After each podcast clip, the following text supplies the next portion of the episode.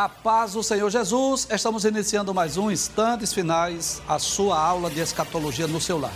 Eu quero agradecer por sua audiência, a você que diariamente assiste ao nosso programa, a você que tem divulgado, recomendado a seus familiares, irmãos e amigos.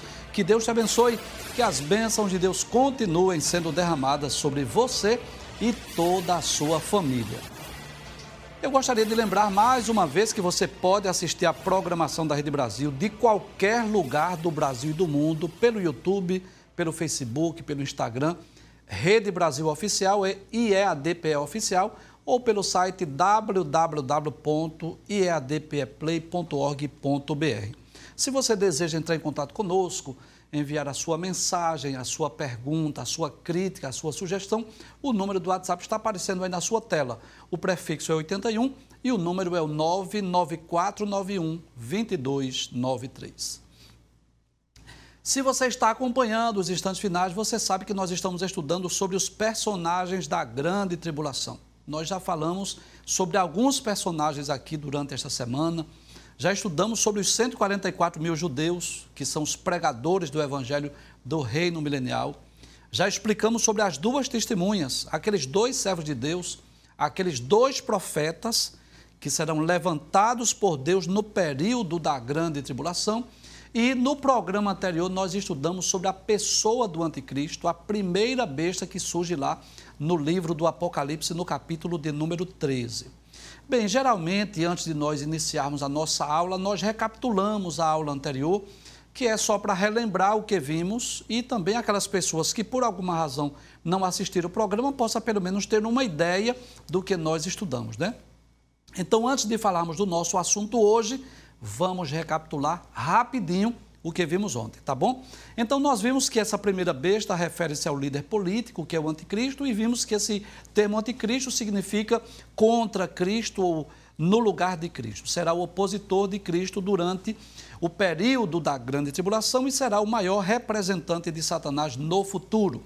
Vimos também que essa besta aparece aí com sete cabeças, com dez chifres, e também com diademas. Isso fala dos países ou possivelmente blocos econômicos que estarão apoiando essa besta. Explicamos, inclusive, né, que o livro do Apocalipse é muito simbólico e essa besta aí, claro, não é no sentido literal, representa a maldade, a crueldade deste líder político. Vimos também, versículo de número 2, por favor. Nós explicamos ontem essas imagens, né? Porque diz que essa besta, o anticristo, é semelhante ao leopardo, os seus pés como de urso e a sua boca como de leão. E nós dissemos que vai ter característica dos impérios grego, do império medo-persa e do império babilônico. Nós vimos isso aí ontem, né? Próxima tela, vimos que uma das suas cabeças com ferida de morte foi curada, né, dessa chaga. E isso nos leva a crer, é possível que seja o ressurgimento do império romano, até porque naquelas feras que vimos na tela anterior. O, aquela grande fera representa tanto Roma quanto o império do anticristo.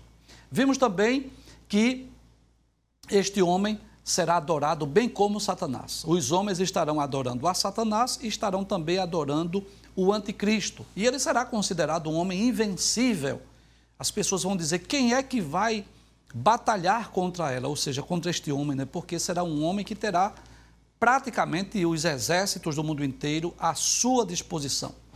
Vimos também que ele irá blasfemar de Deus, daqueles que estão no céu. Uma das características do governo e do próprio anticristo é que ele será um homem blasfemo, vai blasfemar de Deus, do céu e daqueles que habitam no céu. Vimos também ontem que ele vai perseguir os santos, né, os, os que se converterem durante a grande tribulação, e muitos servos de Deus serão mortos. Nós já falamos sobre isso em programas anteriores também. Ainda no versículo 13, no versículo 7 do capítulo 13, nós vimos que eh, vai receber poder né, de toda tribo, língua e nação. Não estamos com isso dizendo que todas as nações irão apoiá-lo, mas ele terá a, o apoio da maioria das nações. E finalmente vimos que ele será adorado né, pelas pessoas cujos nomes não estão escritos no livro da vida do Cordeiro. Né? Então, foi o assunto que nós vimos ontem sobre a pessoa do anticristo, líder político, que estará governando o mundo durante o período sombrio da grande tribulação e cremos que isso ocorrerá após o rapto ou arrebatamento da igreja. Dissemos também ontem que é possível que ele já exista, talvez até já seja o líder de uma nação. Você sabe que a nossa escatologia é bíblica, nós não não gostamos da escatologia especulativa que gosta de sensacionalismo, não, nós não gostamos. Nossos pés são firmes no chão e, claro, tomando por base a, as profecias bíblicas. Então, podemos dizer, como uma possibilidade, que talvez esse homem já exista, talvez já esteja no mundo, talvez já seja líder de uma nação, mas só no tempo é que ele irá se revelar como o anticristo, um líder mundial. E dissemos também ontem que já houve períodos em que o, o mundo foi governado, dominado por um homem. Falamos sobre Nabucodonosor lá na Babilônia, falamos sobre Ciro e Dario lá na Média, lá na Pérsia, falamos sobre Alexandre o Grande lá na Grécia, falamos sobre os imperadores romanos, né? os Césares de Roma. Foram homens que chegaram a governar, a dominar o mundo, ou pelo menos grande parte dos países do mundo. E no futuro, né? Claro, com a tecnologia, com a globalização, eu posso dizer com muita tranquilidade Nunca foi tão fácil governar o mundo como hoje, por conta da tecnologia e por conta né, da globalização. Tudo hoje se torna mais fácil, né? E você sabe disso, o mundo já está se dividindo em blocos econômicos. Nunca houve tantas viagens de líderes de nação que estão se reunindo, não é, visitando uns aos outros, trocando ideias, enfim, o mundo está sendo literalmente preparado, a plataforma do governo do anticristo já está sendo preparada e talvez até quase pronta para a ascensão deste grande líder político. Mas antes de eu falar sobre o nosso assunto de hoje, você sabe que antes que Jesus viesse ao mundo, né? antes que Jesus viesse cumprir o seu ministério aqui na terra, Deus preparou o quê? Um profeta. Quem foi? Muito bem, João Batista, o precursor do Messias, a voz do que clama no deserto. João Batista foi o homem que teve a missão, a incumbência de preparar o caminho do Senhor. E foi ele que teve o privilégio de batizar Jesus lá no, no Rio Jordão. E foi ele que apontou para Jesus, dizendo: Eis o Cordeiro de Deus que tira o pecado do mundo. E com este líder político que nós falamos, né, o anticristo, não será diferente. Haverá um líder religioso, desculpe, um líder religioso que estará lhe apoiando, lhe ajudando, lhe assessorando, dando a este homem também o poder religioso. Então nós já dissemos isso, mas eu vou dizer, como disse o apóstolo Paulo, eu não me canso de dizer-vos as mesmas letras ou as mesmas palavras, porque isto é segurança para vós. Durante o período da grande tribulação, o mundo será governado por uma tríade satânica Satanás, através do líder político, que é o anticristo, e através do líder religioso, que é o falso profeta. E é sobre este falso profeta que nós vamos falar hoje, que está no capítulo 13 do livro do Apocalipse, a partir do versículo de número 11, nós vamos estudar sobre esse personagem que é o falso profeta. Observe aí, a equipe de Atos preparou essa imagem aí, porque ele é comparado aí com uma besta, né, com uma fera com dois chifres, sendo que a, a primeira besta ela surge do mar, surge das nações, e este surge da terra. Né? A, o falso profeta ou a segunda besta surge ou emerge da terra, por isso que não está aí no oceano. Há alguns teólogos que acreditam que ele terá uma linhagem judia ou judaica pelo fato de dizer que ele surge da terra, talvez ele surja até da própria nação de Israel.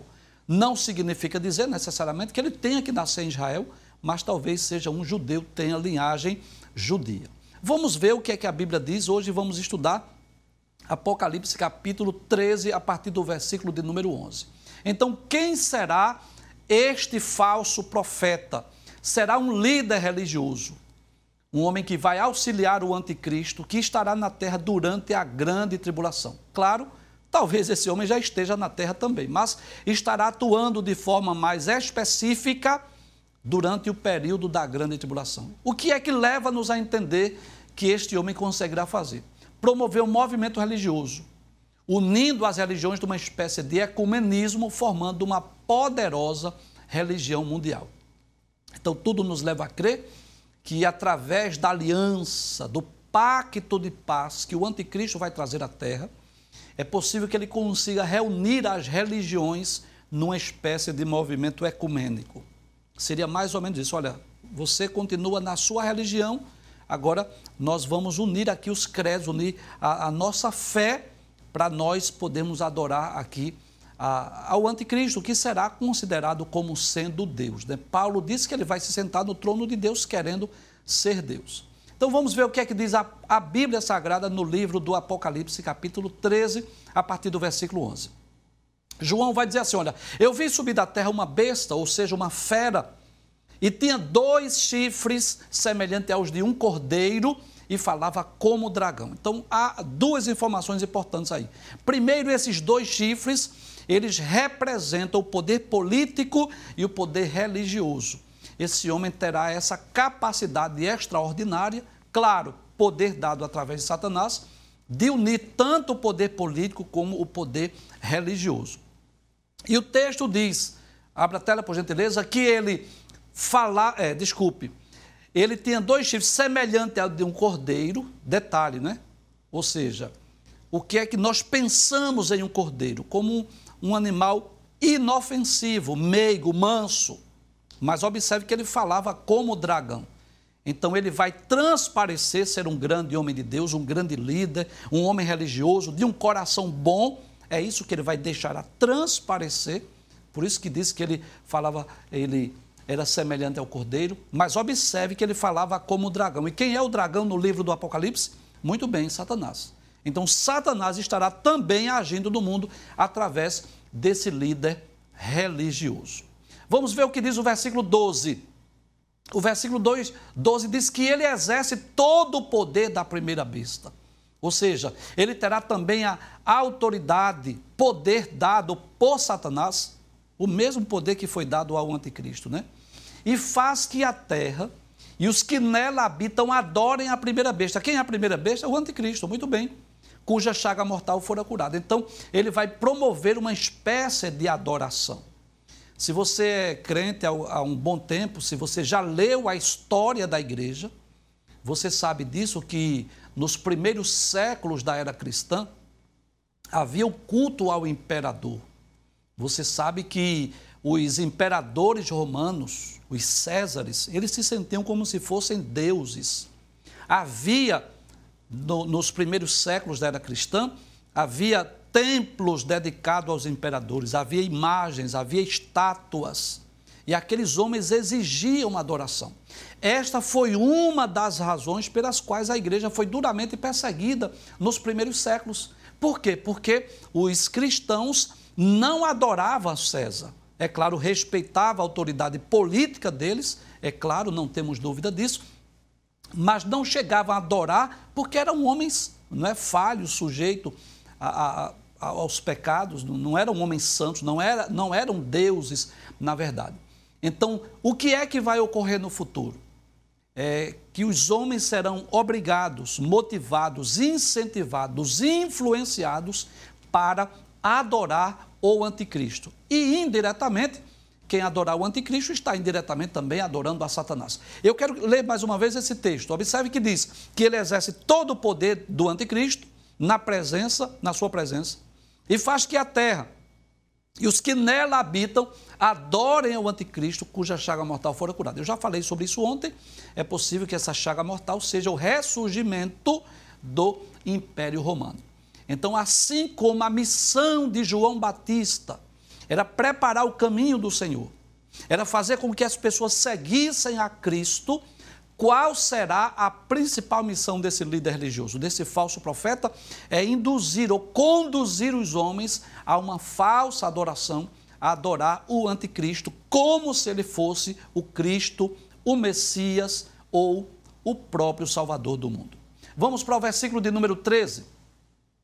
Observe que diz que ele faz grandes sinais, de maneira que até fogo faz descer do céu à terra à vista dos homens. Isso nos faz lembrar o que nós vimos esta semana quando nós estudamos sobre as duas testemunhas. Nós vimos que Deus dará poder às duas testemunhas que farão até cair fogo do céu. Quem quiser persegui-los e prendê-los, vai sair fogo da sua boca. E nós vamos perceber que, assim como lá no Êxodo, no, eh, no, no livro do Êxodo, Moisés fez milagres diante de Faraó. E os magos de Faraó também fizeram milagres na presença de Faraó. Assim será no período da grande, grande tribulação. As duas testemunhas, que está no capítulo 11 do Apocalipse, farão milagres, coisas extraordinárias e até farão cair fogo do céu. Mas Satanás, através desse líder religioso, também vai fazer esse milagre. Vai fazer até cair fogo do céu. E não só isso. Veja o que o texto diz. Né? À vista dos homens, vai fazer cair fogo do céu à vista dos homens. Colocamos aí também um texto que está em Mateus capítulo 24, versículo 24. Jesus disse assim: Olha, surgirão falsos cristos e falsos profetas, e farão tão grandes sinais e prodígios que, se possível fora, enganariam até os escolhidos. Então, observe que este homem fará milagres, e claro, não é um milagre que será realizado por Deus, será um milagre realizado através do poder de Satanás.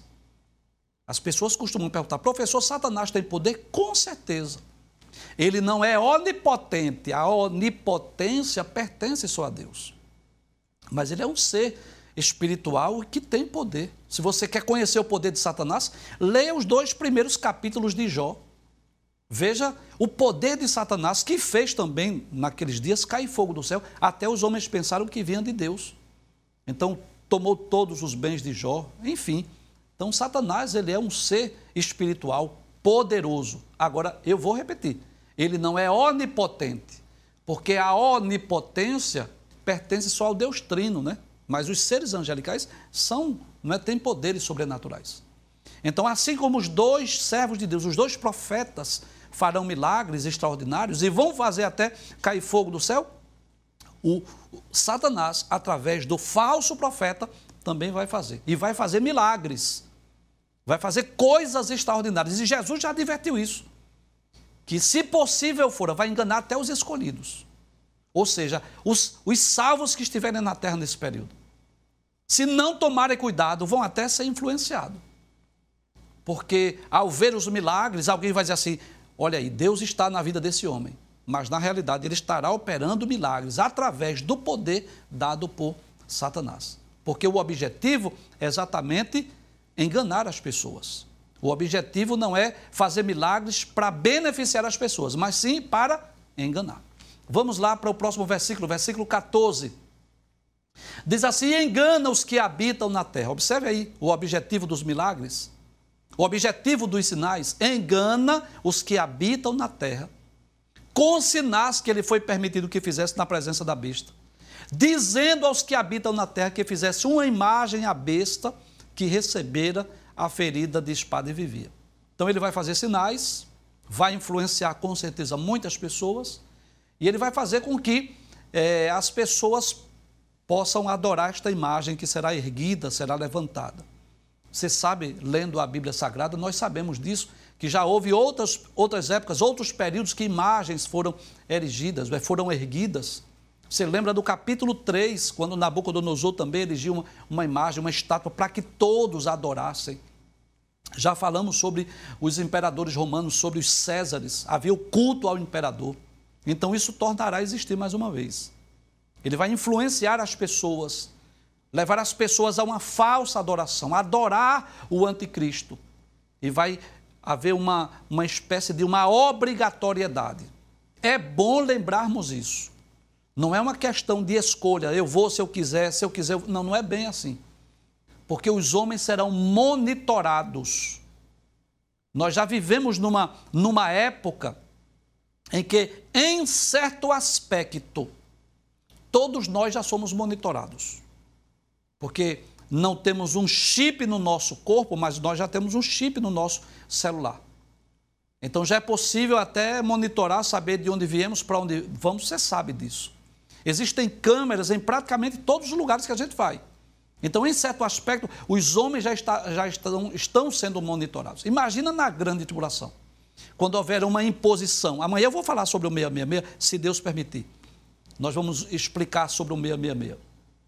Então haverá uma obrigatoriedade para que os homens tenham essa marca da besta e vai ser, se tornar muito mais fácil monitorar as pessoas. Você lembra, por exemplo, que 600 anos antes de Cristo, né? há 2.600 anos atrás, quando Nabucodonosor erigiu aquela estátua, aquela imagem, você veja que Sadraque, Mesaque e Abednego foram lançados na fornalha por quê? Porque não adoraram a imagem. Alguém viu que eles não se curvaram, não se prostraram. Então, quando for erguida essa imagem, essa estátua, e as pessoas forem obrigadas a adorar, quem não participar daquela adoração será morto, será perseguido. Vamos ver o que diz o versículo de número 15? Né? Então diz que foi-lhe concedido, obrigado, foi-lhe concedido que desse espírito à imagem da besta, para que a imagem da besta falasse, e fizesse que fossem mortos todos os que não adorassem a imagem da besta. Bem, essa imagem aí é de um, um computador moderno, sofisticado, né, onde tem um armazenamento de dados aí, uma espécie de um servidor, de um computador com a capacidade extraordinária de armazenar informações do mundo inteiro. É claro que isso aí é uma foto meramente ilustrativa, né? mas é só para a gente ter uma ideia, porque acreditamos nisso, que esse líder político anticristo, com esse líder religioso falso profeta, irá usar todos os recursos tecnológicos. Então, foi-lhe concedido que desse espírito à imagem da besta, para que a imagem da besta falasse. Como, como assim, professor? Possivelmente ela vai acusar quem, quem foi, quem não foi para adoração, quem adorou, quem não adorou, através dessas informações, desse monitoramento. Então, todos aqueles que não adorarem serão perseguidos e serão mortos. Veja o que o texto diz. E fizesse que fossem mortos todos os que não adorassem a imagem da besta. Então haverá uma espécie de obrigatoriedade. Agora, que coisa interessante. Volte para cá, por favor. Observe que aqueles que não adorarem a besta, não participarem desse culto, vamos dizer assim, serão perseguidos e mortos. O texto diz. Mas nós vamos observar que haverá também juízos para aqueles que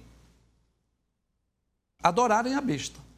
Veja o que diz Apocalipse, capítulo 14, versículo 9 a 11.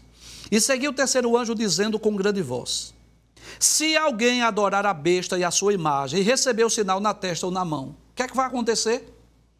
Também o tal beberá do vinho da ira de Deus, que se deitou não misturado no cálice da sua ira, e será atormentado com fogo e enxofre diante dos santos anjos e diante do Cordeiro e a fumaça do seu tormento sobe para todo sempre, e não tem repouso, nem de dia nem de noite. Os que adoram a besta e a sua imagem, e aquele que recebeu o sinal do seu nome. Em outras palavras, o sofrimento ele será inevitável. As pessoas que não adorarem, não, eu não quero adorar a imagem, eu não quero participar desse culto idólatra, eu não quero participar dessa religião. Não quer não? Pronto, você vai, você vai ser morto, você vai morrer. E é bom lembrar isso. Muitas pessoas já me perguntaram essa semana. O simples fato de não aceitar a marca da besta, o simples fato de não aceitar a, a, religião do falso profeta, já garante a salvação? Claro que não. O que garante a salvação o que é? Muito bem, a fé em Cristo. A salvação sempre será pela fé em Cristo, no sacrifício. Então, o que é que as pessoas terão que fazer para sobreviver no sentido espiritual, para obter a sua salvação durante a grande tribulação? terão que receber Jesus como seu Salvador, crer na mensagem do Evangelho do Reino, que Jesus vai voltar para implantar o milênio, rejeitar a religião do falso profeta, rejeitar o plano de governo do anticristo e dar até a sua vida se for preciso. Então, se for preciso, seja morto, deixe ser fuzilado, porque aí sim será salvo. Mas se a pessoa não recebeu Jesus como seu Salvador, mas também não adorou a imagem, o que fez? Vai morrer e não vai ser salvo. Então a salvação sempre será pela fé em Cristo. Mas se a pessoa receber a marca da besta, participar dessa religião idólatra, adorar o anticristo, o que é que vai acontecer? A Bíblia diz que esse aí receberá o vinho da ira de Deus. E o que é que vai acontecer? Será atormentado com fogo e enxofre diante dos santos anjos, diante do Cordeiro. Ou seja, essa pessoa será condenada e vai perder a sua salvação. Há um outro texto, capítulo 16, versículo 2, se eu não me engano, volta para lá, por favor, a última tela. Isso, capítulo 16, versículo 2, que nós já estudamos. É um juízo divino sobre as pessoas que tiverem a marca da besta. Capítulo 16, versículo 2. E foi o primeiro e derramou a sua taça, o primeiro anjo aqui, sobre a terra, e fez-se uma chaga má e maligna nos homens que tinham o sinal da besta e que adoravam a sua imagem. Em resumo, será impossível as pessoas não sofrerem durante a grande tribulação. Será impossível. Ou ele vai sofrer pela perseguição do anticristo, do falso profeta, será morto, ou então ele vai, ter o, ele vai apoiar o anticristo, a religião do falso profeta, vai ter toda a liberdade de trabalhar, comprar e vender, mas além dos juízos divinos que serão derramados sobre a terra, essa pessoa irá perder a sua salvação.